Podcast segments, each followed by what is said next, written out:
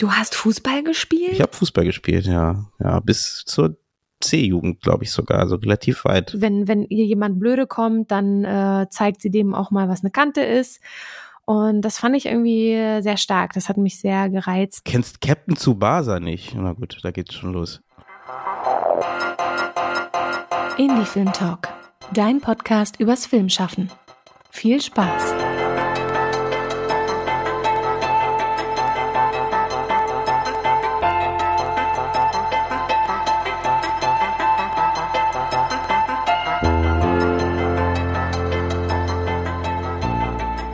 Schön, dass ihr wieder dabei seid beim Indie Film Talk Podcast und dass ihr dieser Folge beiwohnt. Heute machen wir eine Folge, ihr habt es ja bestimmt schon in den Show Notes oder besser gesagt im Titel gelesen gehabt, wo es um Kinderserien geht, die uns in der Kindheit geprägt haben oder die euch vielleicht auch geprägt haben. Ähm, Susanne, wie kam denn die Idee für diese Folge?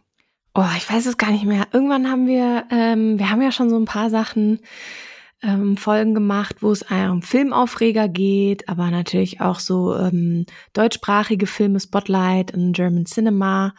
Und sind ja immer wieder in verschiedene Bereiche gekommen. Und irgendwann, ich weiß gar nicht, ob ob ich irgendwann den Impuls gegeben habe, Kinder sehen, ich, ich glaube fast ja, weil weil ich dachte, das ist irgendwie schön, da nochmal so ein bisschen drin zu schwelgen und gleichzeitig aber vielleicht auch sich ein bisschen äh, kritischer damit auseinanderzusetzen, was wir heute, glaube ich, nicht tun. Wir werden uns die Kinderserien, die drei jeweils, die uns geprägt haben oder die wir besonders finden, vorstellen und möchten euch aber natürlich nochmal auch dafür sensibilisieren. Das sind alles Serien, die sind natürlich vor vielen Jahren entstanden und sind äh, daher auch so ein Produkt ihrer Zeit und natürlich können das Serien sein, wo ihr sagt, Moment mal, also da sind auch diskriminierende Sachen mit dabei, Darstellungen, die damals in der Gesellschaft zu wenig in Frage gestellt wurden. Und das ist natürlich äh, falsch damals wie heute. Ähm, und da wollen wir euch sensibilisieren für, dass wir gerne trotzdem über diese Serien sprechen möchten, da sie unsere Kindheit trotzdem auch in irgendeiner Art berührt haben und dennoch sich aber mit dem Thema auch kritisch auseinanderzusetzen, falls ihr nach dieser Folge Lust habt, euch genau vielleicht diese Serien mal wieder anzuschauen, dass ihr vielleicht auch noch mal genauer mit einem weiteren Auge reinschaut, ähm, was da vielleicht für Inhalte drin sind, die heutzutage ähm, nicht mehr akzeptiert werden ähm, und natürlich in Frage gestellt werden, da wir heute die Auffassung haben von einer vielfältigen und natürlich gleichberechtigten Gesellschaft. Genau. Hm. Das vielleicht nochmal so als Disclaimer. Ich glaube, warum ich auch ähm, diese Idee für diese Folge so spannend fand. Ich glaube auch, dass du diese Idee gebracht hast, Susanne. Ähm, ist auch aus dem Grund, weil äh, man aus diese Kinderserien haben uns ja, wie man schon gesagt haben, geprägt und auch so ein bisschen vielleicht das Schaffen auch irgendwie geprägt, was man danach mm. ne, ähm, mit sich trägt. Yeah. Ne? Also wie welche Filme man gerne macht oder in welche Richtung man halt auch gerne Filme schaut vielleicht.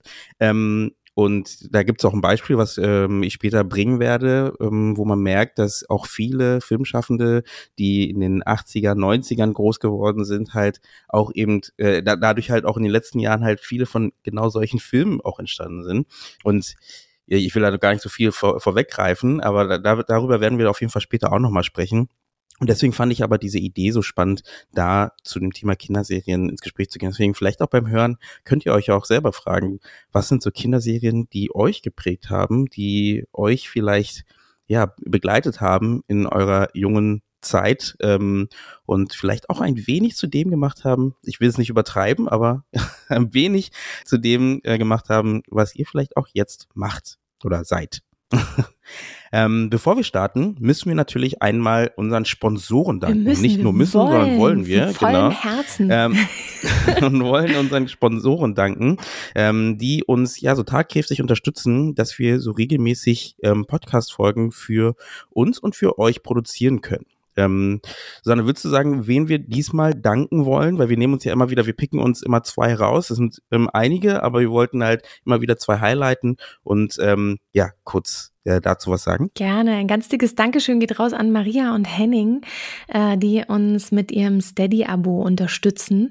Und das ist für uns total wichtig, weil diese Steady-Abos eine gewisse Regelmäßigkeit bei uns reinbringen. Das heißt, wenn ihr draußen auch das Gefühl habt, oh, so wie Maria und Henning das machen, das könnte ich auch mal eine Weile tun. Und wenn das ein paar Monate ist, das muss jetzt auch nicht über Jahre hinweg sein, oder vielleicht auch doch, ähm, mal bei Steady vorbeizuschauen und sich anzugucken, welches Abo da für euch am besten passt. Alle Informationen findet ihr natürlich in den Show Notes. Steady ist so eine Art ähm, Plattform, mit der man eben solche Abos abschließen kann, so dass das Geld dann auch bei uns äh, angelangt und wir damit auch gut planen können. Oder ihr könnt auch auf unsere Seite gehen, www.indiefilmtalk.de unterstützen, slash unterstützen. Da findet ihr auch alle wichtigen Informationen, entweder für Steady oder wenn ihr sagt, auch über PayPal, da würde ich auch gerne mal einen Euro dalassen. Da könnt ihr dann einfach einen Betrag eurer Wahl wählen und uns zusenden.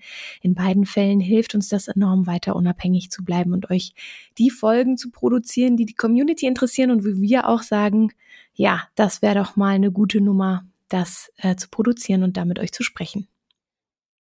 Nutzen wir das als Bogen, ähm, um ähm, die Folge jetzt äh, zu starten und über unsere Kinderserien zu sprechen, die uns geprägt haben. Sondern ich würde den Ball einfach erstmal an dich geben, dann darfst du gerne den Anfang machen mit einer Serie, ähm, die dich geprägt hat. Ich gehe natürlich die Top 3 von hinten entlang. Das heißt, ich schnapp mir meinen dritten Platz und das ist bei mir, als die Tiere den Wald verließen eine ähm, Trickfilmserie. Verstörend. Ja, ja, absolut. Aber deswegen hat die mich, glaube ich, auch so geprägt. Also es geht um die Tiere des Talerwaldes, die wegen der Menschen ein neues Zuhause suchen müssen. Also die Menschen zerstören ihren natürlichen Lebensraum. Und so, sie sind auf dem Weg auf ähm, oder auf der Suche nach dem sogenannten Weißhirschpark. Das ist so wie so ein Nationalpark oder halt eben ähm, äh, ein Park, der geschützt ist.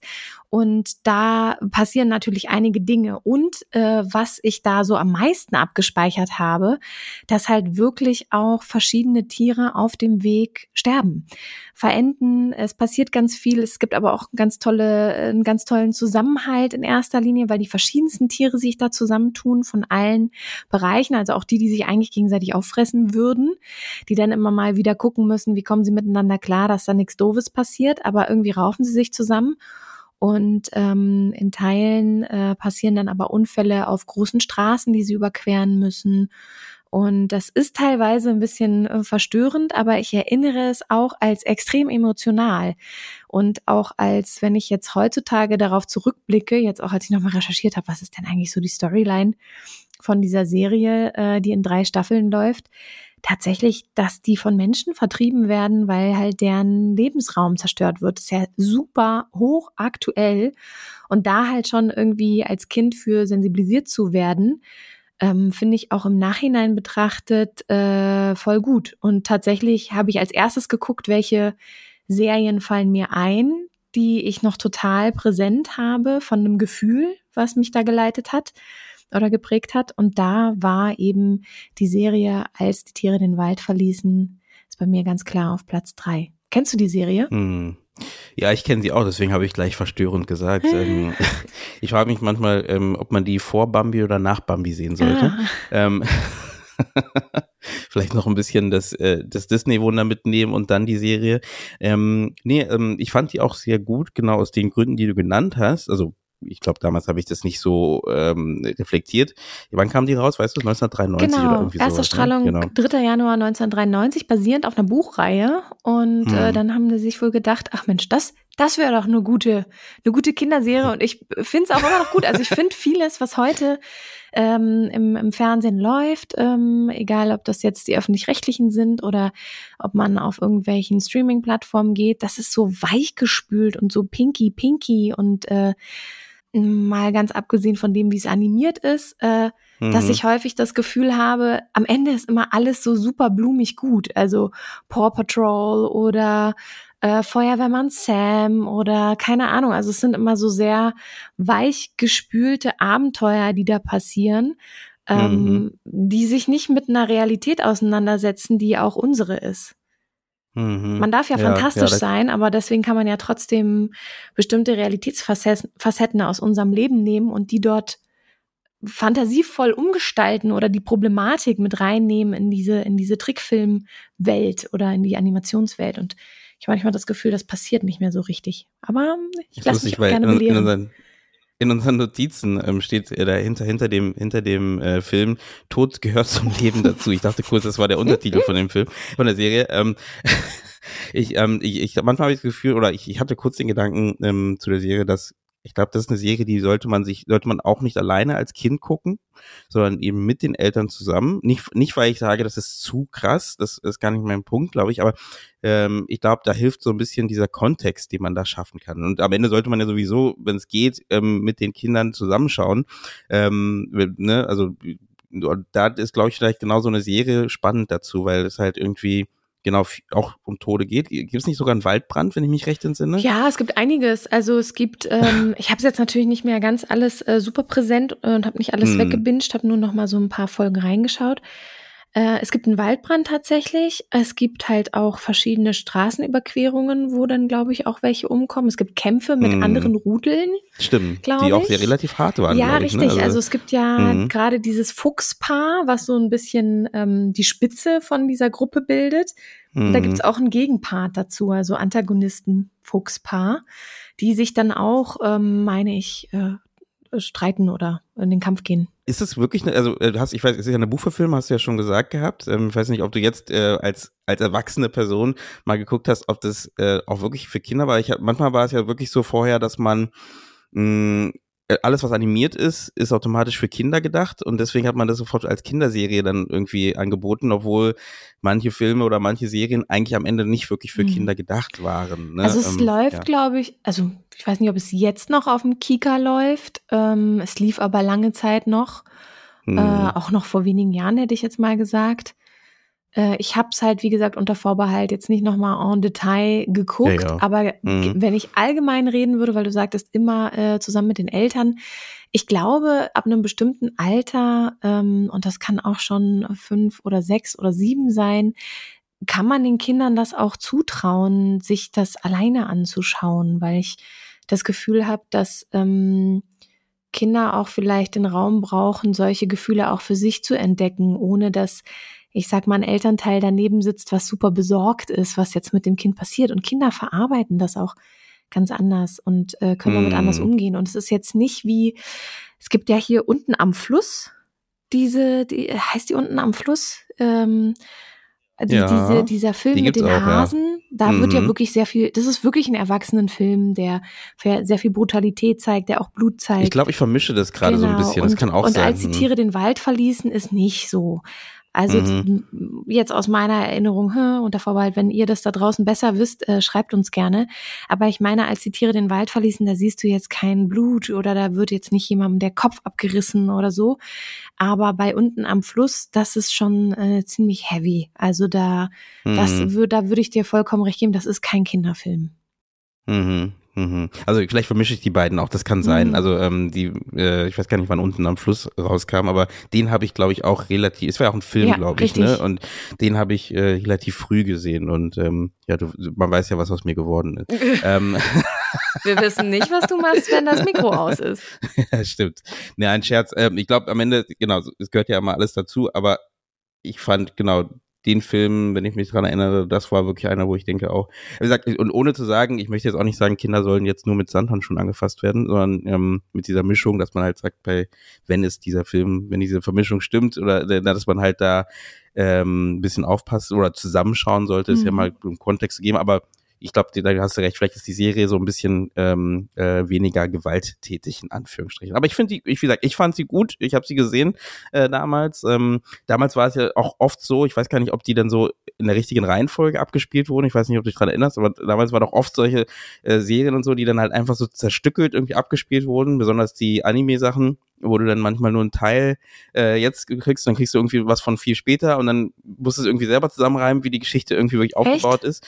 Ja, also, oh, ich weiß es gar nicht mehr. Also Ähm, ich weiß, bei der Serie, die hängt ja auch wirklich zusammen, ne? Mhm. Aber ich, äh, gute Frage. Wie werden eigentlich, gerade wenn ich jetzt so an Kika denke, wie wird da so ähm, das Programm geklustert, dass die Kinder überhaupt immer wieder das, das schauen? Ich weiß, bei RTL 2 damals lief halt montags bis freitags dann immer täglich liefen bestimmte Anime-Serien in der immer selben Reihenfolge und das war dann schon chronologisch.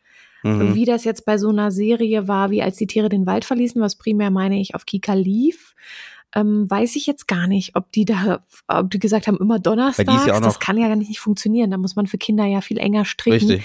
dass man da Und die ist ja auch noch horizontal erzählt, so, ne? Also die hat ja wirklich ja. Eine, eine, Storyline, die von Anfang bis Ende kann geht. Kann ich mir eigentlich ähm, nicht vorstellen, dass die denn so, also da, da schneiden sie sich ja selber ans Fleisch. Das stimmt. Aber andersrum finde ich es auch spannend, weil das ist ja genauso eine Serie, es, es, gab viele Serien, auch ein paar, die wir jetzt gleich vorstellen werden, die eben trotzdem so gebaut haben. wurden, mhm. dass sie eben nicht, ähm, also, also horizontal erzählt in dem Sinne, die Charaktere entwickeln sich zwar trotzdem irgendwie weiter, aber die Geschichte endet immer mit dem Ende der Folge. Ja. Ähm, mhm. ne, also ähm, und da das ist natürlich, äh, glaube ich, auch eine äh, spannende andere Art, ähm, Geschichten zu erzählen. Ich hatte eine Geschichte, die ich gar nicht mit aufgenommen habe. Heidi zum Beispiel wäre genau sowas, was sich ja auch ähm, eine ganz klare Geschichte ist. So viele Folgen sind es, glaube ich, gar nicht, irgendwie 25 oder irgendwie sowas.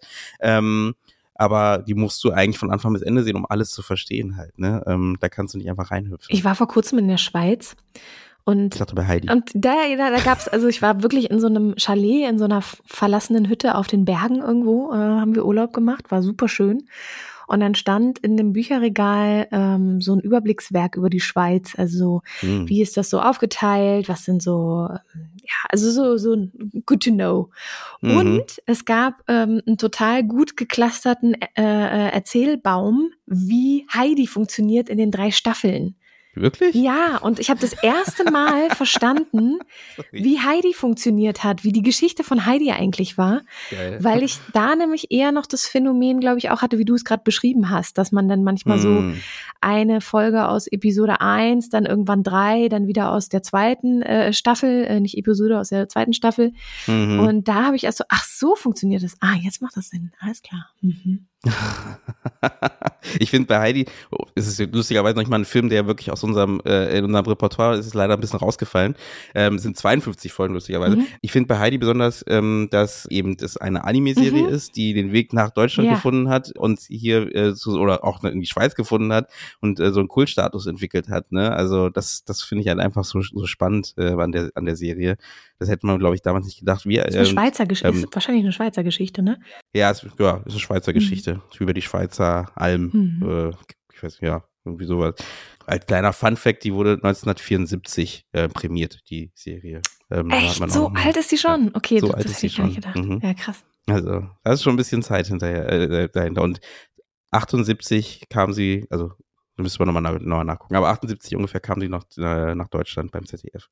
Ähm, ich habe Heidi sehr viel geguckt, deswegen äh, habe ich auch Susanne gesagt, es sind ein paar rausgeflogen, aber es ist nicht schlimm, weil wir haben ja viele andere schöne Geschichten. Darf ich eine, einen Vorschlag? Ja, bitte, sag mal, ich bin Oder ganz einen? gespannt schon auf deinen Platz drei. Ich überlege gerade, wie ich den Bogen zu meinem mache. Ähm, wir haben gerade über Serien gesprochen, wir haben gerade über Animes gesprochen, deswegen würde ich sagen. Keiner kann ihn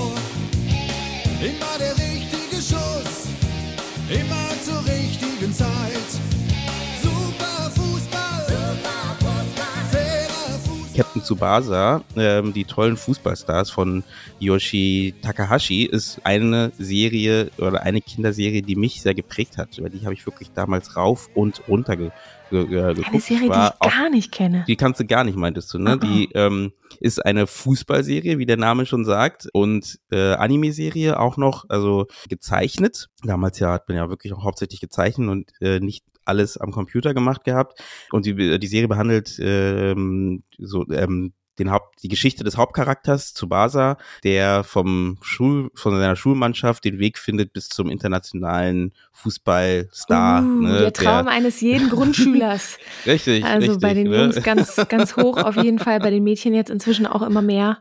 Genau, immer mehr, ne? mhm. ne? Und ähm, das, das war natürlich damals, ich war auch in der äh, Fußballmannschaft und das war ja alles so ein bisschen Du hast größer, Fußball so, gespielt? Ich habe Fußball gespielt, ja. Ja, bis zur C-Jugend, glaube ich sogar, also relativ weit. Okay. Und dann. Äh, welche, genau. welche Position hast du besetzt? Mittelfeld und Sturm. Sturm. Mhm. Zwei Sachen. Ich entdecke Mhm. ganz neue Seiten an dir, Eugene. Ja, ja.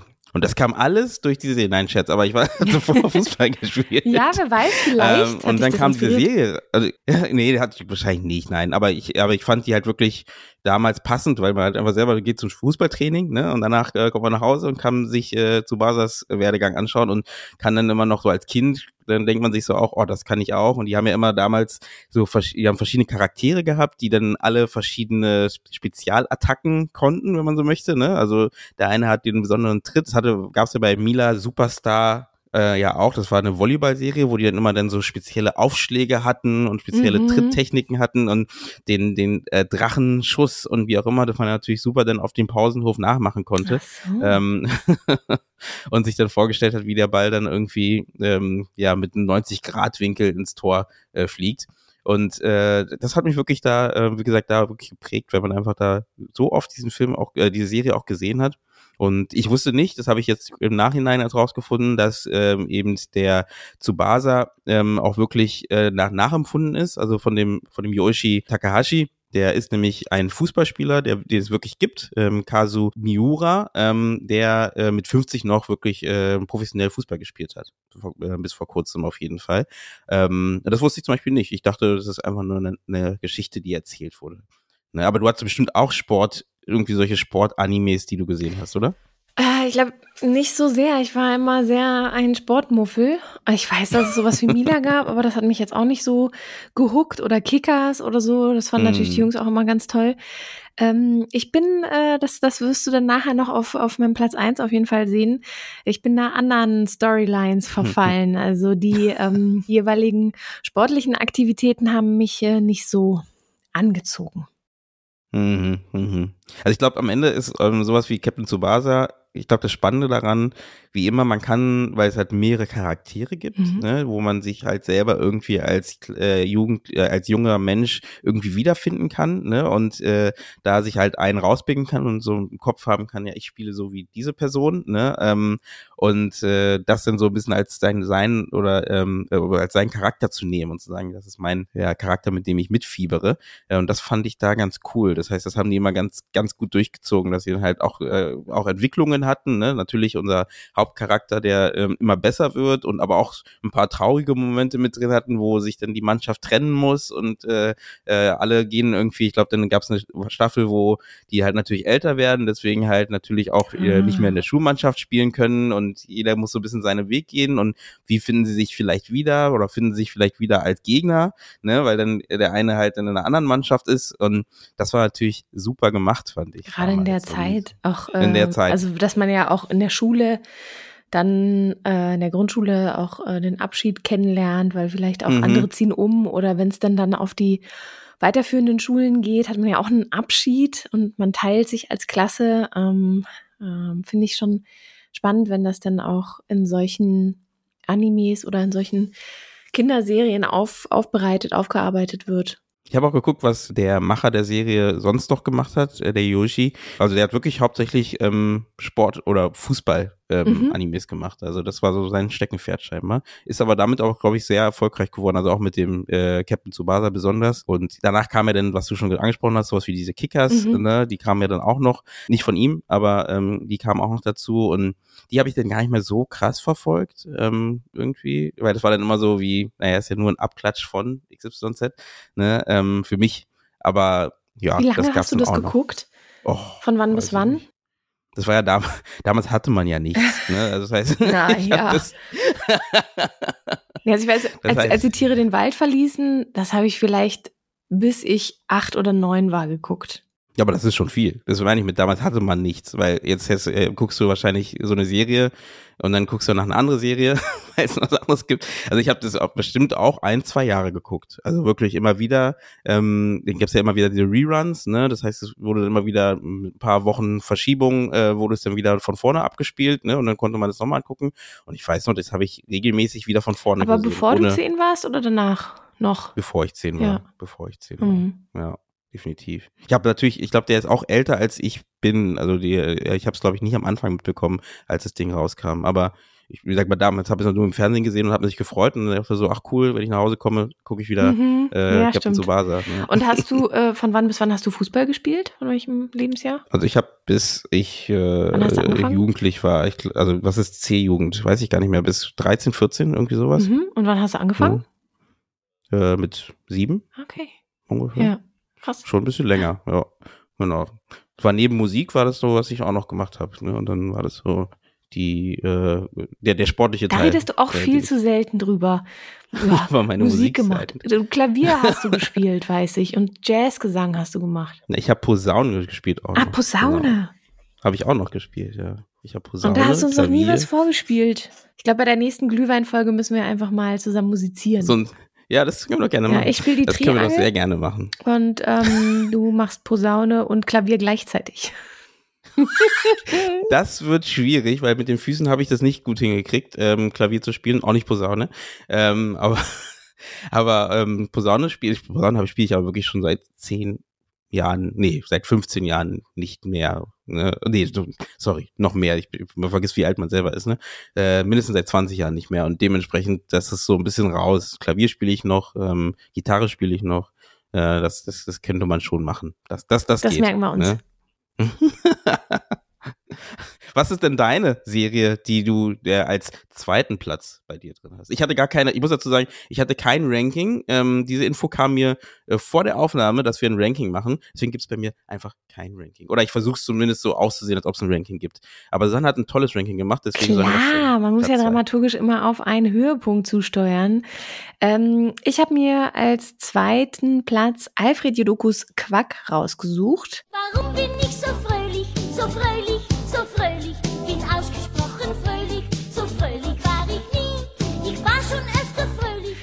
Und zwar ist das eine Serie über die Waisenente Alfred Jodokus Quack, wie der Titel auch schon sagt, ein Zeichentrick, eine Zeichentrickserie. Und äh, diese Ente hat halt eben seine Eltern oder ihre Eltern verloren ähm, bei einem, ich glaube auch tatsächlich auch bei einer Straße, wo die ganze Familie drüber gelaufen ist, inklusive der Geschwister. Und der. So ein bisschen Kindergeschichten immer so ja, düster. Ja, ich, ich habe es anscheinend auch mit den düsteren äh, Geschichten. Und ähm, leider werden die dann halt vom Auto überfahren und weil Alfred halt ein bisschen hinten dran ist und sich ablenken lässt, überlebt er und wird von Henk aufgezogen. Das ist ein Maulwurf und der äh, nimmt ihn dann zu sich und es entsteht eine tiefe und enge Freundschaft. Und ähm, ja, wir lernen einige Geschichten aus Alfreds Welt kennen. Ähm, die Idee kommt von Hermann van Ween und die Erstausstrahlung gab es am 3. April 1989. Und was ich spannend finde an dieser Serie, dass sie auch sehr schwere Themen behandelt, nämlich Themen wie Nationalsozialismus oder Rassismus. Mhm. Und ähm, also zum Beispiel einer der Charaktere ist ähm, Kra, eine Krähe, ähm, die seit Kindertagen so ein bisschen Alfreds Gegenspieler ist und tatsächlich auch nur eine halbe Krähe ist, weil seine Mutter ist eine Amsel. Ähm, und deswegen wie sich später herausstellt, muss er sich seinen Schnabel auch immer oder will er sich seinen Schnabel schwarz äh, mit Schuhcreme bemalen, dass er nicht, dass nicht auffällt, dass er keine Krähe ist und ähm, wird dann später auch äh, wie so eine Art Anführer, ähm, der die kräische National, wie, wie, wie irgendwie ähm, eine Art National äh, ähm, Partei aufmacht, äh, die dann halt auch wirklich mit solchen Parolen äh, agiert wie Gras gerecht oder Arbeit macht frei. Und Gras selbst hat dann so eine Look-Mischung äh, aus Hitler und Napoleon ähm, genau die Kra Krähenpartei eröffnet er und radikalisiert sich halt und zieht halt andere Leute mit.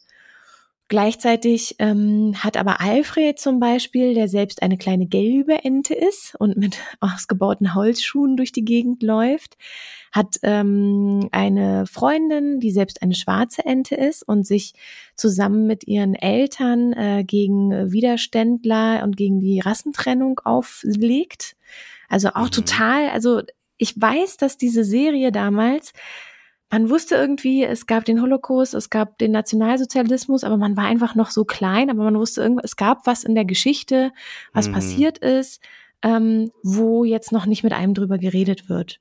Mhm. Und diese Serie hat es geschafft, dass ich das kennenlernen konnte und irgendwie so ein bisschen schon dafür sensibilisiert wurde, dass es solche Themen gab und wusste dann auch zum ersten Mal, wer irgendwie Hitler auch ist oder so. Und ähm, das finde ich enorm, wenn das eine Kinderserie schafft, solche Themen irgendwie aufzuarbeiten, anzuteasen, ähm, und auch, also die Figuren, die da drinne sind, auch wenn Kra natürlich so der Gegenspieler ist, hat er auch weiche Seiten. Und ähm, Alfred versucht ihn auch immer wieder trotzdem mit einzubinden und ihn auf die, auf die gute Seite zu holen.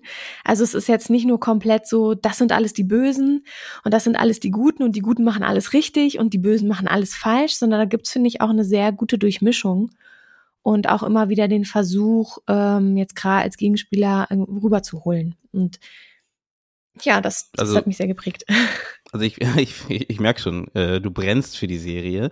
Ähm, und also ich, habe die Serie auch gesehen. Ich nicht, nicht so äh, groß, glaube ich, gesetzt wie bei dir. Deswegen habe ich gar nicht mehr so viel im Kopf. Ich kann mich, also ganz dunkel erinnere ich mich, dass es dann doch relativ düster wurde ähm, Mhm. zum Ende. Mhm. Ähm, also jetzt nicht im Sinne von Tod und Gewalt, sondern ja doch vielleicht von Gewalt, also von so, wie du schon sagtest, ne, so diese Anleihen aus dem Nationalsozialismus oder irgendwie äh, Parteien, die sich gründen und ähm, deswegen fand ich, also ich fand die aber, glaube ich, ganz spannend damals. Also auch als Serie. Das war äh, auch spannend, weil es auch noch eine Co-Produktion ist zwischen den Niederlande, Japan und gerade hast du noch mal geguckt, Susanne, ähm, auch noch Spanien mit dabei. Ähm, und ich glaube, der Autor selber ist sogar eben auch ein Japaner. Da weiß ich Nee, gar nee, nicht, ob der- der jetzt äh, Nee, der, der, Nee, nicht der, nicht der Erfinder des Buches, so. sondern ähm, der Autor von der, von der Serie ist ein Akira äh, Miyazaki. Ähm, genau, also ich fand das auf jeden Fall äh, sehr spannend. Ich habe die mir angeguckt damals, die Serie, und habe die, wie gesagt, so auch dunkel im Hinterkopf und weiß auf jeden Fall, dass ich die äh, cool fand. D- da wäre mir die Frage, die Frage von mir vielleicht an dich, ähm, wäre auch als Kind, äh, auch wie gesagt, es fängt ja meistens an mit dem Tod äh, der Eltern. Man hat ja meistens, glaube ich, auch so ein bisschen Sorge mit diesem Thema. Ich habe es ja kurz vorher gesagt, ja, wieso fangen denn immer alle Kinderserien an mit irgendwie einem Tod von irgendeinem Elternteil? Wie, wie siehst du denn das? Ist es, war das, gut, als Kind vielleicht, wahrscheinlich war es gar nicht so schlimm, hat man gar nicht gemerkt. Aber ist es so ein Trope, der einfach nötig ist für die Geschichte? Mm, naja, dadurch, dass du ja eine ganz starke Verbindung, also eine ganz starke Verbindung hast zwischen dem Maulwurf Hank und Alfred als Waisenkind oder, oder dann Hank als Ziehvater und dir, also ich finde gar nicht, dass man jetzt sagen kann, irgendwie bei jeder Kinderserie ist das so, dass es Nicht bei jedem. Das genau, nicht gesagt, aber deswegen finde ich es gerade gut, dass es, also ich meine, hier habe ich jetzt zwei rausgesucht, die mit dem Tod in verschiedensten Formen umgehen und finde das für die Repräsentation oder für die äh, Diversität von Geschichten, dass es eben auch Kinder gibt, die nur bei einem Elternteil leben, egal aus welchem Grund, dass das natürlich ähm, auch ein Wiedererkennungs- oder eine Ide- Identifikationsmöglichkeit ist und gleichzeitig auch für die Kinder, die äh, in einem Elternhaus aufwachsen, wo beide Elternteile da sind, auch ein gewisses Verständnis gelegt werden kann, weil Filme oder Serien sind ja einfach ein total guter ähm, Kanal, um auch Empathie wirksamer zu sein oder Empathie zu stärken für verschiedene Formen von Familie oder verschiedene Formen von Lebensgeschichten.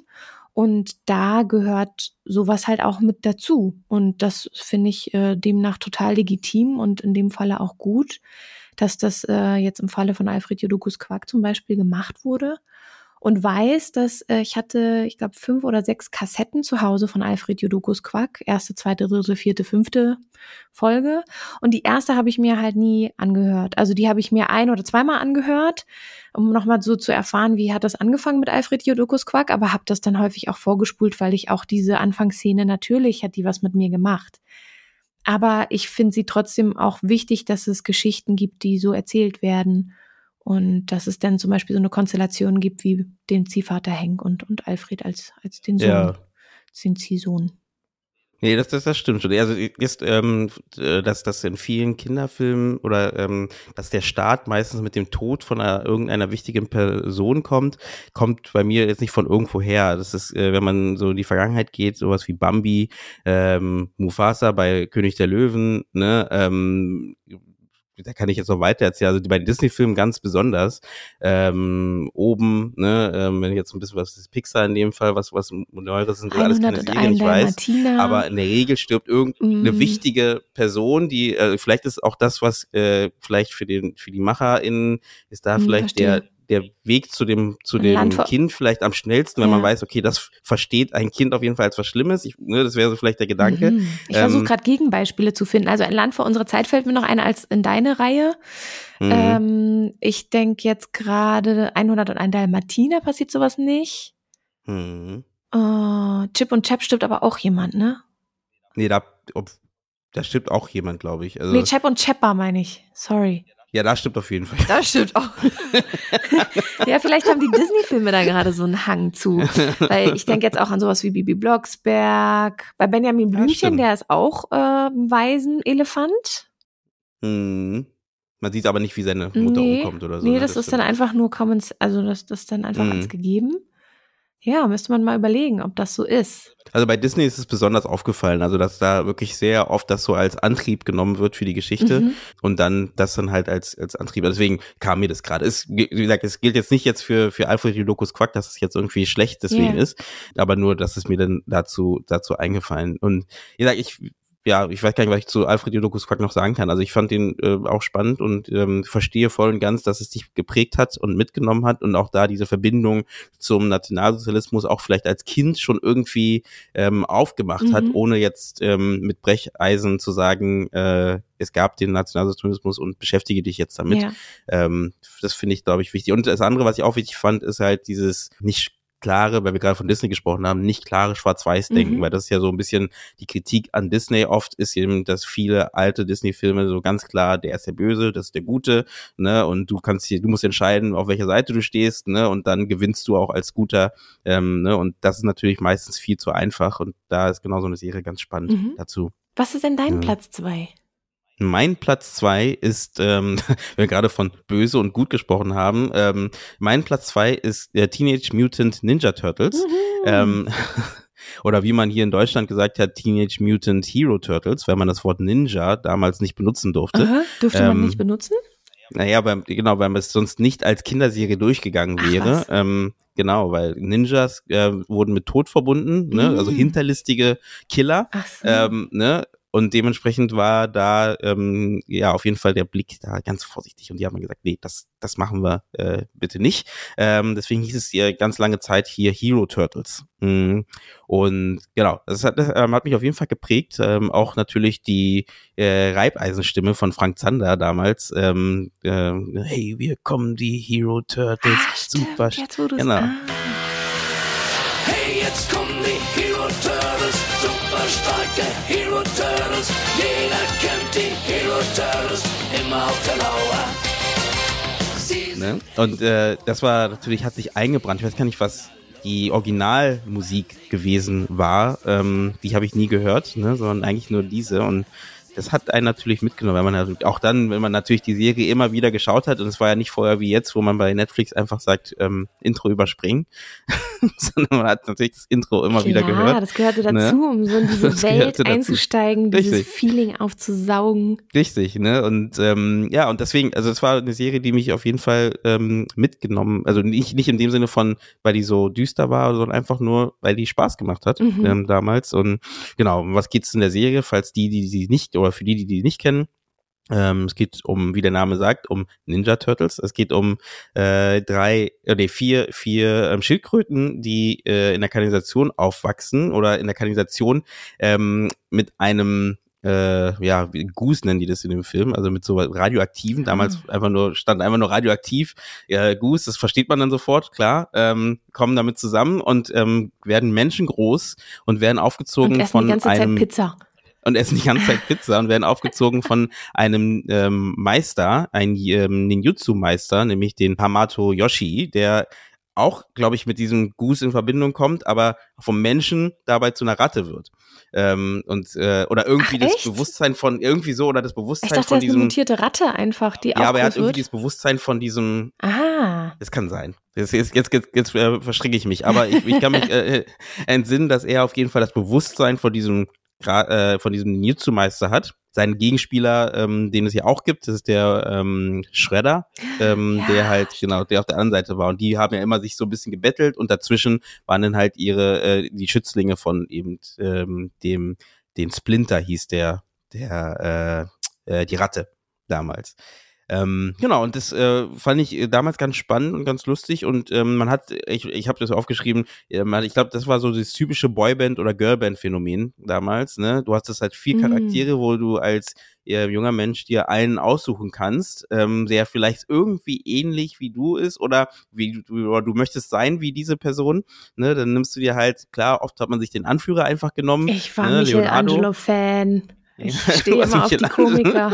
Genau, ich, ich lustigerweise war, äh, Michelangelo war, glaube ich, der mit den, ich bin gar nicht sicher, ob Raffaello, äh, Raffaello, Raphael oder äh, Michelangelo, ähm, der mit den Nunchucks war. Den fand ich immer ganz spannend. Ähm, und natürlich der, der die Witze gerissen hat, das war, glaube ich, Michelangelo. Mhm. Und ja, das hat äh, mitgenommen. Äh, Was ich äh, wichtig fand bei der Serie, und das ähm, habe ich letztes Mal auch nochmal, dann gucke ich mal, ob ich den Link finde und dann würde ich es nochmal in den Shownotes verlinken, hat ein YouTuber ähm, ganz gut zusammengefasst, eben, dass wir eben auch als MacherInnen oder KünstlerInnen sehr geprägt sind halt von äh, der Zeit natürlich und von den Filmen, die man gesehen hat. Und man muss dazu sagen, dass diese Zeit ja auch sehr stark geprägt war von Kinderserien, die von Spielzeugmachern gemacht wurden. Ach, ah, Äh, okay. ne?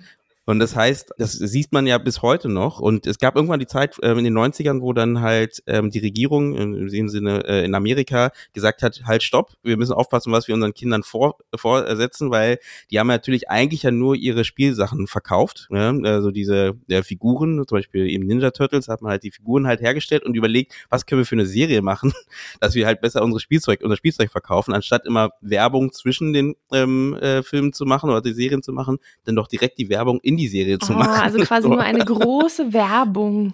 Richtig, richtig. Da gab's ja dann diese ganz großen Sachen wie Transformers, ne, oder eben äh, Ninja Turtles, die ganz stark halt aus dieser äh, Richtung kamen bis dann irgendwann der Riegel vorgeschoben wurde. Ähm, aber auch das beeinflusst halt, ne? Und das sind genau das, was wir, wir haben in den letzten Jahren ja auch ganz viele Remakes gesehen von Ninja Turtles. Ne? Es gibt jetzt bald wieder ein, ein neues ähm, Remake und die, die, diese, diese Verbindung mit, mit Produkten, ne, ist ja ganz unbewusst, aber die ist ja da. Ne, ähm, ohne es zu wissen. Und vielleicht ist auch das, was wir gerade sehen, wenn es jetzt die Marvel-Serien sind, etc., auch noch ein Teil davon. Ne? Dieses Spielzeug, Merchandising, äh, das dadurch entstanden ist. Ne? Das fand ich eine ganz spannende äh, ähm, Verbindung, die man da gezogen hat. Ich werde mal gucken, ob ich den Link dazu finde, die packe ich in den Show Notes. Ich überlege Ähm, gerade, also ich habe auch Ninja, äh, Ninja Turtles oder Hero Turtles geguckt, also die Zeichentrickserie oder Anime-Serie ähm, und fand die auch toll ähm, und fand auch diese vier Charaktere toll und mochte April zum, Beispiel total Stimmt, gerne, äh, die stimmt, die, Journalistin. auch. die war auch tough, ne? Genau, die war nämlich auch richtig tough und ähm, Mhm. ich weiß, in meiner Erinnerung war sie in der Zeichentrickserie nicht ganz so präsent, wo sie mir richtig prägnant aufgefallen ist und ich so dachte, oh toll, ich will auch so, ich will auch Mhm. eine, eine Journalistin sein, die also auch in meinem in meiner Erinnerung, wie gesagt, ich habe das jetzt schon, ich habe das nicht mehr geguckt, ich weiß nicht, ob es immer noch so übereinstimmt, aber es gab irgendwann eine echte Verfilmung von den Ninja Mhm. Turtles oder Hero Turtles und da ist mir April das erste Mal richtig krass aufgefallen. Ich wollte so sein. Ich weiß, dass ich das toll fand und ich habe sie auch abgespeichert als tough und investigativ und so. Mhm.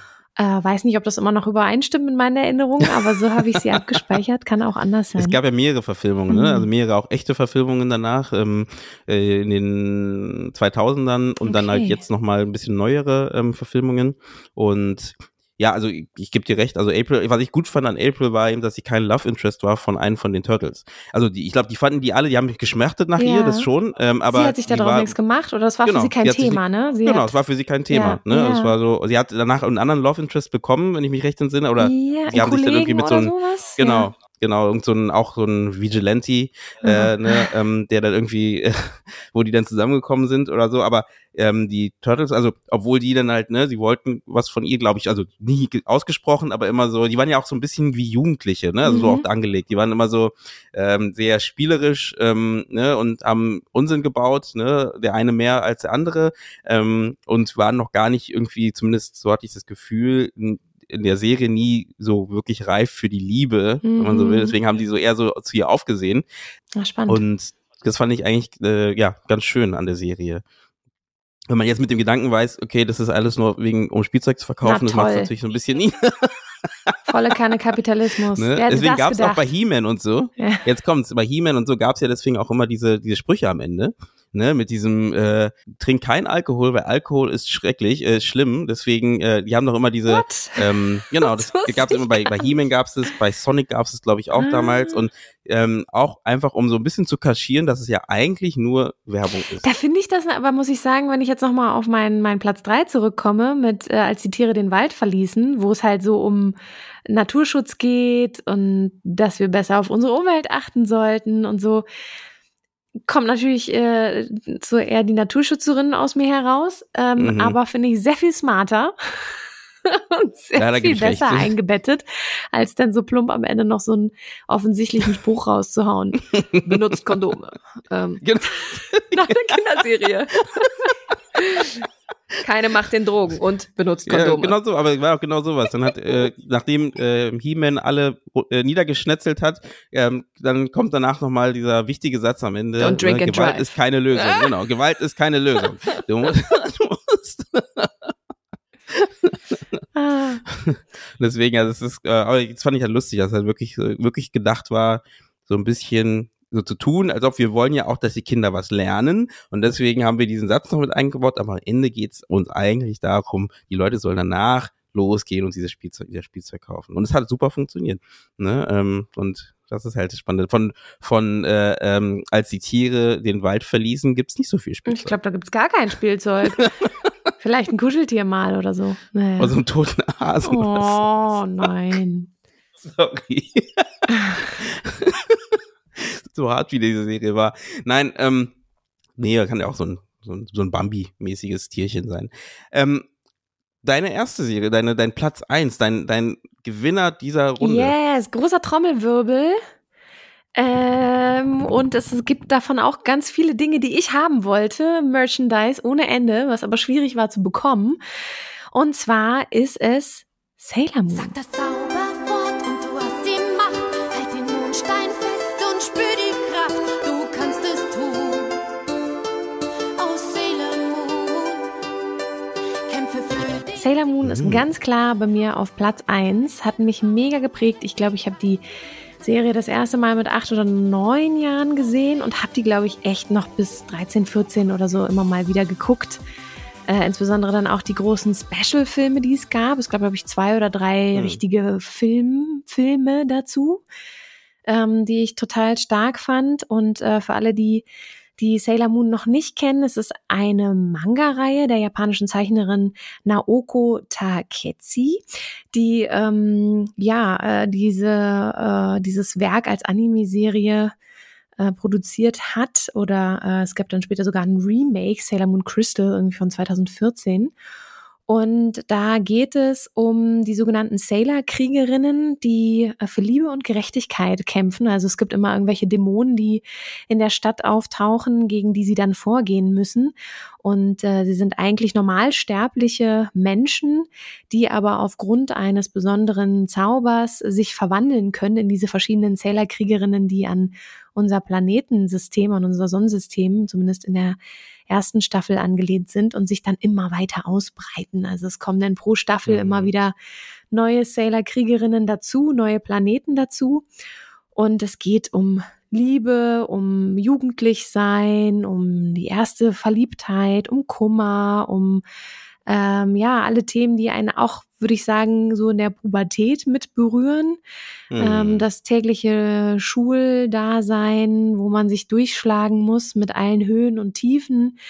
Und als äh, Protagonistin haben wir Bunny, die dann auch Sailor Moon ist, also die titeltragende Person der Serie, die ja recht tollpatschig ist und sehr viel weint, aber auch sehr emotional ist und ähm, in gewissen Situationen dann eben eine ganz große Stärke zeigt, wenn es darauf ankommt, sich für ihre Freundinnen einzusetzen oder eben für Liebe und Gerechtigkeit zu kämpfen. Und äh, das hat mich total äh, gecatcht. Ähm, für alle, die die Serie auch kennen oder auch nicht, auf jeden Fall hört euch einfach mal den Soundtrack an. Ähm, den verlinke ich auf jeden Fall in den Show Notes. Äh, bester Soundtrack ever, eine Mischung von Blümchen und ähm, das ist keine Mischung, es ist ein Blümchen. Es ist Blümchen, aber halt Sailor Moon Style. Und ähm, es gibt auch so tolle Songs wie eben bei einem dieser Filme, der da heißt Gefährliche Blumen. Da gibt es den Song Zwinge niemals die Liebe mit äh, der weiteren Titelzeile, äh, denn durch Gewalt wird sie Lüge. Und das wird dann gesungen.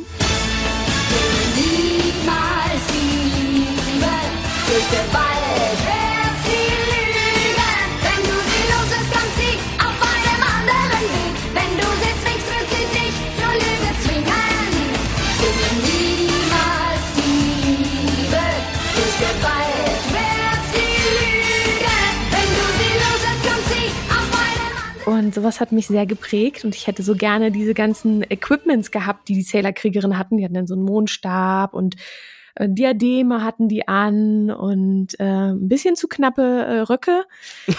ähm, das war nicht so meins, aber ich, ich, ich wollte mich auch immer verwandeln. Ich wollte immer ähm, Sailor Jupiter sein. Die ist nämlich so die von den ersten Auch die taffere, ne? Genau, so von den ersten fünf ist das so ein bisschen die taffere, die lebt auch schon alleine, die kann gut kochen, die ist selbstständig, die, wenn, wenn ihr jemand blöde kommt, dann äh, zeigt sie dem auch mal, was eine Kante ist. Und das fand ich irgendwie sehr stark. Das hat mich sehr gereizt, da ähm, so, so eine starke Persönlichkeit da so ein bisschen hochzuschauen. Und äh, ja, es hat leider nicht geklappt. Ich konnte mich nicht verwandeln. Ich habe es jahrelang versucht. Sich so zu drehen und so. Und dann, Ah, Ja, so zu drehen hm. und ja, wie sagen sie immer, äh, Jupiter-Nebel, mach auf und dann, äh, Ja, stimmt, dann verwandelt so, man ja. sich. Ich habe es viele Male versucht, noch bis in, in, in mein Teenageralter hinein. Ich habe auch sehr viel davon geträumt, dass ich Sailor-Kriegerin bin, genauso wie ich aber auch von Bibi Blocksberg geträumt habe und dachte, ich kann hexen und auf einem Besen fliegen und so. Ähm, ja, ich musste dich enttäuschen, Eugene, es hat nicht geklappt. Ich, ich kann Ach, schade. nicht auf dem Besen fliegen, ich kann mich nicht in Sailor Jupiter verwandeln. ähm, ja. Ich hätte gedacht, also bis, bis du es gerade gesagt hast, war ich eigentlich sicher, dass geht, äh, dass du es hinkriegst.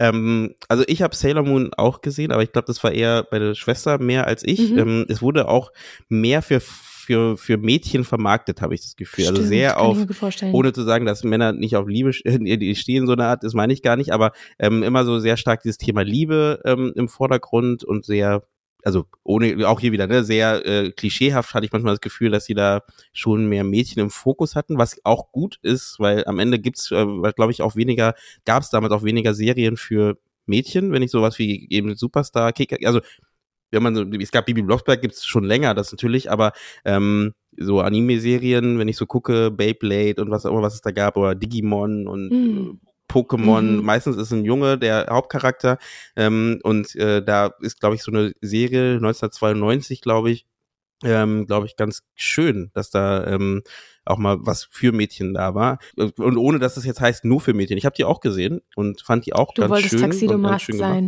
Ich wollte natürlich Mamoto sein, ist doch klar. ähm,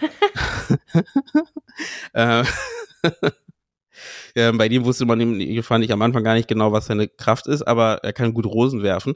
Ähm, und dementsprechend- Das ist der frühere Bachelor. Also einer der ersten Bachelor. Ich habe heute keine Rose für dich.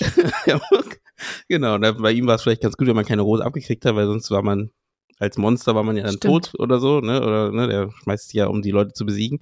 Ähm, nee, ich fand die Serie schön. Also die war, ähm, hat Spaß gemacht und ging auch relativ lang, glaube ich. Ne? Mhm. Also da gab es ja immer wieder so Spin-offs oder, Ja. oder da kamen neue Charaktere dazu. Da gab ja das Thema auch der homosexuellen Liebe kam auch noch und mal auch als Thema mit rein. smooth. Also so, Ne? ich habe mich nie gefragt, hä, was machen die denn jetzt da? Also es kam dann, Mhm. ich glaube in der zweiten Staffel Sailor Uranus, Neptun Stimmt. Und Saturn, glaube und ich. Saturn, richtig? Genau. Und Mhm. zwei von denen waren ein Liebespaar. Ähm, Mhm. also es waren alles Frauen und zwei waren ein, ein ähm, homosexuelles Liebespaar und das wurde, das, das war einfach, ich habe das nie hinterfragt, also nie so von wegen, hä, Mhm. das ist ja jetzt komisch oder so, sondern das war einfach schön, wie die miteinander umgegangen sind und die waren auch noch mal ein bisschen älter als die ersten fünf Sailor-Kriegerinnen, also Sailor Moon, Mars, Merkur, Jupiter, weiß ich jetzt gerade, Ve- Venus, Venus, genau. Mhm. Und äh, die waren ein bisschen jünger, glaube ich. Und die drei anderen, die dann dazu kamen, die waren schon ein bisschen weiter. Ich glaube, die haben auch entweder studiert oder schon gearbeitet und hatten auch eine eigene Wohnung. Und ähm, ja, und später äh, gab es dann sogar noch eine Boyband. Ah, wie hießen die? Sailor Stars oder so? Gut, Und da bin ich, glaube ich, raus. Die, ähm, die waren halt sozusagen im, im richtigen Leben waren das Männer, also eine Boyband. Und wenn die sich verwandelt haben, waren das aber Sailor-Kriegerinnen. Also es waren Frauen mit einem Busen und äh, also einem offensichtlichen Busen und äh, also so auch so diese Transgender-Thematik oder generell auch die diverse sexuelle Orientierung war da gar kein Thema. Also später hat sich dann auch Mhm. Einer dieser Sailor-Kriegerinnen, Sailor Stars, oder oh, ich habe es gerade nicht parat, hat sich dann auch ähm, verliebt in Bunny, also in Sailor Moon. Mhm. Und so, so gab es, und, und auch äh, während sie, glaube ich, nicht verwandelt waren, hat, äh, Sa- äh, hat Bunny dann auch äh, die, den Sänger spannend gefunden von eben dieser Band. Der war, glaube ich, dann auch der Mhm. Frontsänger oder so. Und als die dann beide verwandelt waren, fanden die sich, glaube ich, auch spannend. Da gab es auch so eine Sequenz, so glaube ich, meine ich mich zu erinnern. Und das war total un, also das, das, unkommentiert und un, ähm, also das Thema wurde nicht zum Thema gemacht. Und das ist ja Mhm. heute auch immer wieder äh, die Debatte, dass es nicht darum geht, total den Finger auf ein Thema zu zeigen. Wir sind jetzt total aufgeklärt oder wir machen jetzt nur eine Serie, wo es um ein bestimmtes Thema geht, ob das jetzt sexuelle Orientierung ist oder ob das ähm, andere Themen sind, wo wir sagen, das ist noch gar nicht so vertreten, wenn wir Diversitätsdebatten starten, dass es dann immer am besten ist, wenn in einer Geschichte das Thema nicht zum Thema gemacht wird, sondern ganz Mhm. natürlich stattfindet. Und das, finde ich, hat die Serie jetzt nochmal rückblickend darauf geschaut, total gut geschafft. Nee, würde ich unterschreiben. Also ähm, ich glaube, bei Sailor Stars oder wie die hießen, da war ich nicht mehr ganz dabei. Ähm, also da habe ich die Serie nicht mehr so verfolgt. Ähm, aber äh, genau, also ich gebe dir recht, also da auch so dieses unter und nicht unterschwellig, sondern ähm, in einem, wie du sagst, ganz normalen Kontext, das einfach einzuführen und wie, wie auch wie du sagst, es ging ja um was ganz anderes, ne? Es ging ja dann auch, also die große Geschichte und, und es ging schon um die Liebe immer sehr stark. Ich glaube, das war so das Große, was alles zusammenhielt, war das Thema Liebe Ja. ähm, ne? das war, glaube ich, das, was, wo man sich einigen kann. Das ist, ähm, es war viel Herzschmerz, ne? Dann der Mamoru und äh, die die Bunny, dann kommen sie zusammen, dann kommt Dann, es dann genau dann klappt sie ihr irgendwas nicht. Zukunftskind kennen. Chibiusa. Ach, stimmt, ja. ja. Stimmt, stimmt, die gab's doch auch noch. Ja. Genau, genau sowas, genau. Cheap User, stimmt. Also ähm, ja, also und genau immer so sehr viel ähm, hochtrabend, Liebe, ähm, und das war auf jeden Fall sehr wichtig für die Serie und aber ja, die, und dann genau, und dann im, Na im Nachhinein dann halt Sachen zu behandeln, die halt dann ähm, für in der Serie, für die Serienwelt auch ganz normal äh, dargestellt wurde, ist für 1992, glaube ich, auch nicht äh, normal gewesen oder nicht äh, Standard gewesen. Ähm, und das fand ich gut. Und ähm, auch hier wieder, ich finde mal, Ani- Anime merkt man besonders, dass es halt eben nicht nur für Kinder gemacht ist. Ne? Also da hat man immer das Gefühl, das ist halt, hier in Deutschland hat man das immer so direkt für Kinder vermarktet. So, und gesagt, okay, das ist gezeichnet, also das ist ein Kinderfilm. Finde ich aber irgendwie nicht. Also das merkst du ja dann dort, dass halt auch Erwachsene diese Serien sich anschauen und auch die äh, Mangas lesen. Ähm, und das merkst du bei genau sowas wie Sailor Moon auch sehr stark. Dass dieses fantastische Element ist zwar groß drin, aber das heißt nicht, dass Erwachsene das nicht verstehen oder nicht, nicht mitnehmen können. Und da zu sagen, ich glaube, man könnte sich Sailor Moon immer noch heutzutage angucken, ganz ehrlich gesagt. Wenn man da, wenn man sowieso schon in diesem, wenn man drin war, sowieso, ist so wie Dragon Ball, kann man sich heutzutage auch noch angucken. Wenn man da davor schon drin war, hat man vielleicht so ein bisschen dieses Nostalgische, aber gleichzeitig aber auch irgendwie, da sind so Themen drin, die ganz spannend sind. Gut, bei Dragon Ball vielleicht mehr. Naja, bei, also ähm, zum einen, äh, ich glaube, Mangas aus dem japanischen Raum ähm, beschäftigen sich, glaube ich, eh sehr viel stärker und sehr viel lockerer mit verschiedenen Konstellationen von, von Liebe und Sexualität. Ich glaube, dass da schon auch einfach eine große Kultur besteht, die es bei uns im deutschsprachigen oder europäischen Raum nicht so gibt. Mhm. Ähm, und wenn ich jetzt daran denke, wie die jeweiligen Staffeln von Sailor Moon sind, da ist schon echt so Status quo. Jedes Mal gibt's halt irgendeinen Dämon und der wird dann besiegt. Und äh, am spannendsten ist dann immer das große Staffelfinale, wo dann halt die, weil also es gibt ja immer diese großen Endgegner, die halt irgendwie Mhm. ihre Dämonen herzüchten aus verschiedensten Die Ressourcen. saugen irgendwelche Menschen aus. Ne? ja, Irgendwie ganz unterschiedlich, meistens, ne? genau. Es ist jede Staffel Mhm. ist es eine andere Technik. Mhm. Und, ähm, und dann eigentlich spannend ist dann, glaube ich, jeweils immer das Finale der jeweiligen Mhm. Staffeln, wo dann nochmal alle richtig anziehen, zusammenhalten, Liebe verstreuen und äh, die Welt retten. Ist schon schön. Das ist doch schön. Also am Ende trotzdem mit einem, in dem Fall ein Happy End, ne? Obwohl gar nicht immer. Also manchmal auch mit dem Ende der Staffel, wo dann halt äh, eine Trennung von dem, Oh. ne, also stattfindet, ne? Wo Ä- man dann denkt so, oh, schade. Erste Staffel, oh, das muss ich noch kurz erzählen, bevor wir jetzt gleich sofort zu deinem Platz eins natürlich kommen. Ähm, erste Staffel, Finale, ich spoiler jetzt mal kurz. Dort sterben alle Sailor-Kriegerinnen nacheinander. Also die gehen halt in den Stimmt. Kampf mit, ähm, äh, um, um den, die Endgegnerin zu besiegen, die in irgendeiner Eiswüste lebt. Und nach und nach äh, kommen auf bizarre Art und Weise die Sailor-Kriegerinnen um. Am Ende überlebt nur noch Sailor Moon. Und die denkt sich dann in ihrem Endkampf ihre Sailor-Kriegerinnen herbei, also als wären die mit dabei und würden dann auch diesen Zauberstab, den sie hat, mit dem sie kämpft, ähm, mit festhalten, um ihr Energie zu senden. Und äh, so ähm, endet dann auch die erste Staffel, dass man das Gefühl hat, äh, oh, ich weiß gar nicht mehr, wird's aufgelöst?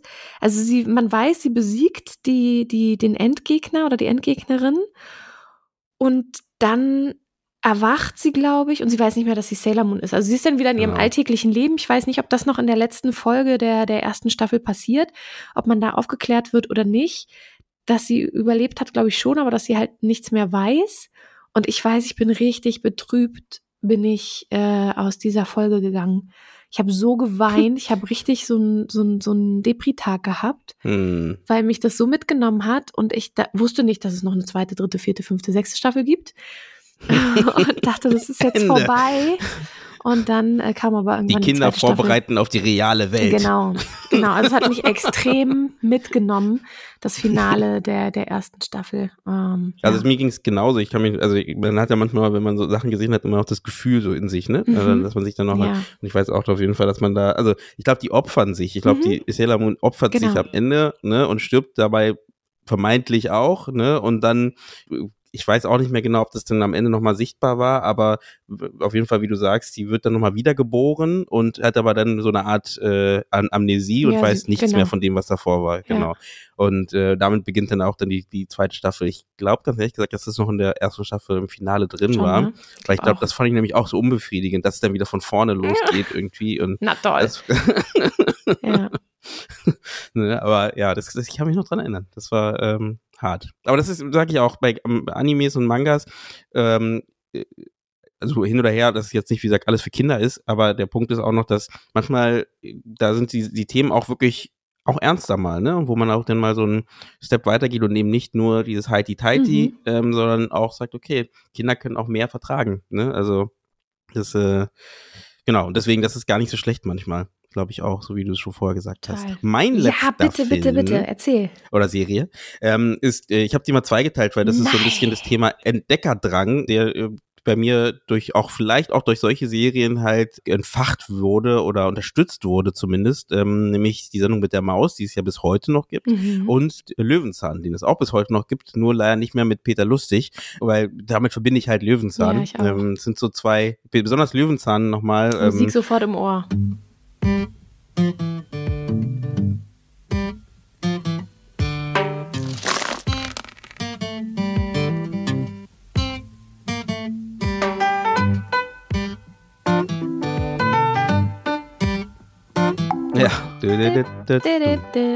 Genau.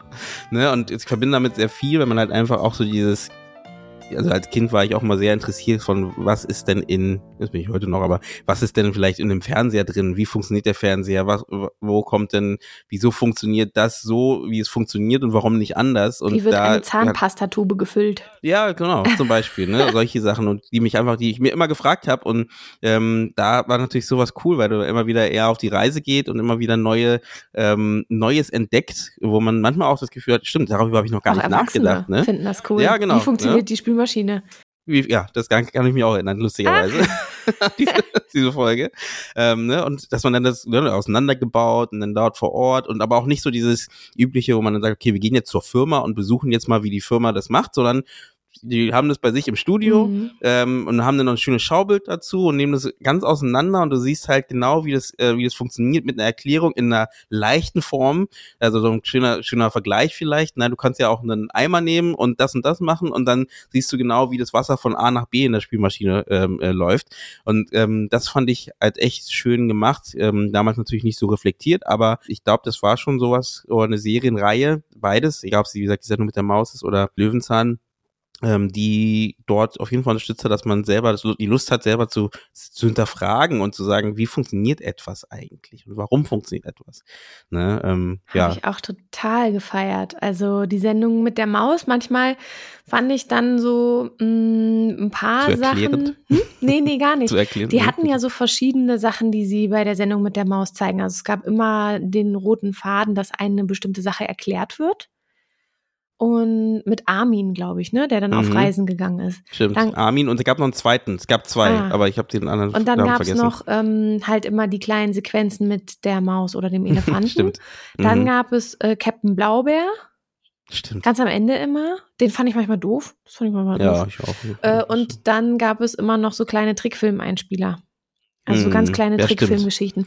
Und das war mir manchmal zu viel, weil ich war dann immer eigentlich eher hooked. Vielleicht war es auch vom Alter abhängig, aber in meiner Erinnerung war ich dann eher gehuckt eben von diesen Erklärsachen und wollte wissen, wie denn jetzt irgendwie eine Zahnpastatube von innen aussieht und wie die gefüllt wird und überhaupt. Und dann wollte ich gar nicht irgendwie noch so einen kleinen Song sehen, den man dann zwischendurch Mm. animiert gesehen hat oder so.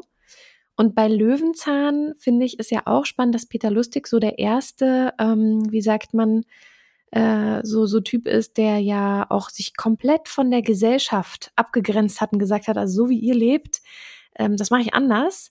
In einem Mhm. Tiny House lebt, wo jetzt alle Stimmt. irgendwie eine, oh, Tiny House, oh, auf kleinem Fuß leben und Stimmt. so. Und äh, halt sich alles irgendwie gebaut hat, hat auch darauf geachtet, dass man Sachen wiederverwendet und dass man da halt auch Natur äh, auf die Natur achtet, umweltbewusst ist die ganze Zeit immer mit seinem Hosenlatz unterwegs und so. Also er war schon ein ziemlicher ähm, Öko für seine Zeit äh, und würde auch heute eigentlich wieder total gut hier reinpassen. Ähm, und das fand ich auch spannend und da gucke ich auch heute immer noch gerne drauf zurück, auch wie du sagst, eher auf die alten Folgen, wahrscheinlich, weil man es selber so sehr damit verbindet. Ähm, äh, keine Ahnung, wie es anderen geht, die in der Zeit nach Peter Lustig mit Löwenzahn groß geworden sind. Die sagen wahrscheinlich was ganz anderes. Ich habe das Gefühl, äh, also äh, nach, dann kam ja dann irgendwann jemand anders, der das jetzt weitermacht, ne? Ich weiß gar nicht, wie der Herr heißt. Ähm, vielleicht auch in unserer Zeit, wo es jetzt halt so Tutorials und ähm, wo man halt eigentlich fast alles überall finden kann. Vielleicht jetzt auch nochmal nicht mehr, nicht mehr so besonders wie damals, in Anführungsstrichen, weil das am Ende ist ja trotzdem kuratiert, ne? Das ist natürlich nochmal eine, eine andere Geschichte. Aber äh, damals fand ich, weil wo holst du sonst diese Informationen? Ne? Du gabst, hast vielleicht noch Bücher dazu gehabt, ähm, wenn du da, aber das ist ja fast wieder zu viel oder zu zu viel Information. Ähm, aber eben so aufbereitet für junge Menschen und zu sagen, hier schaut mal, so sieht es aus, so funktioniert es, ging mir genauso. Mir ging es auch noch genau wie du gesagt hast. Ich finde auch ähm, dass äh, die Sendung mit der Maus wahrscheinlich für Jüngere gedacht war und äh, Peter Lustig für etwas Ältere, ähm, weil ähm, mir ging es dann auch irgendwann so, dass ich dann das Gefühl hatte, ja, dieses ganze Drumherum, Captain Blaubeer und so, das brauchte ich dann gar nicht mehr so dringend. Ne? Das war dann so, dafür ist die Geschichte auch wieder zu kurz und zu klamaukig ähm, in dem Sinne und ähm, ist dann nicht mehr dem zielführend, dass ich wissen will, wie etwas funktioniert. Ähm, und da ging es mir genauso, dass ich dann halt eher Peter Lustig sehr gerne gesehen habe. Und das habe ich wirklich rauf und runter gesehen. Ne? Damals Kika, glaube ich. Ne? Mhm. Ähm, und ZDF, sehr, sehr, sehr auch. gerne. Mhm. Auch ZDF auch. Ähm, und das fand ich sehr, sehr schön. Also die Sendung mit der Maus war, glaube ich, immer ARD ja. und Löwenzahn war, glaube ich, immer ZDF, aber Hm. nicht sicher. Ja, ja. Also das äh, ist auf jeden Fall hängen geblieben und äh, hoffe, dass es das immer noch gibt. Ähm, irgendwie, also es gibt noch Löwenzahn, ich weiß. Und ähm, aber ob es das immer noch so dieses Feeling vielleicht noch weitertragen kann Mhm. wie von damals in irgendeiner Art und Weise. Ähm, da hoffe ich mal. Genau. Das waren, Ja, ich glaube, wir haben es, ja, oder? Das waren unsere Top 3.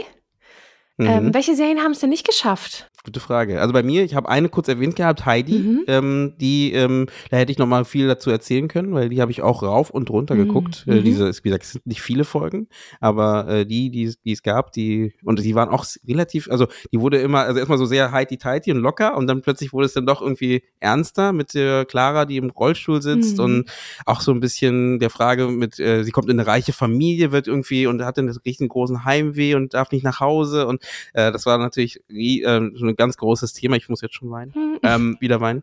Ähm, dann äh, die Gummibärenbande, das war was, was ich auch gerne geschaut habe. Ich gehe ganz kurz durch die Namen ähm, Sesamstraße, äh, Biene Meier, Chip und Chap und Darkwing Duck und diese ganze Konsorte. Darkwing Duck, den fand ich ja auch Genau. als Anti-Helden super. auch am Anfang dann immer mit dem Intro 2, 1, Risiko. genau. Das habe ich auch sehr gefeiert, ja. ähm, bei mir waren es noch so drei, die mir eingefallen sind. Patterson und Findus fand ich ganz zauberhaft. Habe ich nie gesehen zum Beispiel. Ja, also, Das war das Einzige, was ich noch gar nicht von, ne, was Okay. du jetzt auf der Liste hattest. ja gesehen das ist auch so eine Welt, die ich total schön finde, weil ja Patterson so ein, so ein Bastler ist und Findus die kleine Katze mit der Latzhose, mit der grünen Hm. Latzhose, halt natürlich immer auch so ein bisschen Flausen im Kopf hat und so ein bisschen beim alten Patterson die Welt auf den Kopf stellt, habe ich sehr geliebt. ähm, äh, finde ich auch heute noch toll, auch als Bücher und so. Sieben Ist so ein bisschen Pumuckel. Ah, Pumuckl, oh, das, wow, das wäre da auch noch mit reingekommen. Hm. Habe ich halt viel, ich hatte viele Sachen mehr als Hörspiel, als dass ich es im Fernsehen ja. geguckt habe. Hm. Also ich wusste dann irgendwann, es gibt ja auch Pumuckl als Serie, aber Hm. ich hatte unfassbar viele Hörspiele und Kassetten. Ich habe sehr über Kassetten gelebt und sehr, Ja. sehr, also das Akustische hat mich total gefangen, weil ich einfach das Gefühl hatte, ich kann zuhören, ich kann nebenbei aber trotzdem was basteln oder spielen Hm. oder so und dann läuft das halt, aber ich habe diese Welt in meinem Kopf und beim Ja. Fernsehen bist du ja dabei, Fernsehen zu gucken. Ähm, deswegen sowas wie sieben, äh, sowas wie, wie Pumuckl habe ich tatsächlich gehört. Siebenstein gehört für mich noch dazu. Ähm, lief, glaube ich, immer so zeitnah mit Löwenzahn. Ich glaube, die liefen so hintereinander weg. Oder im Dreitakt, die Sendung mit der Maus. Sie, Mhm. Siebenstein, dann Löwenzahn oder so.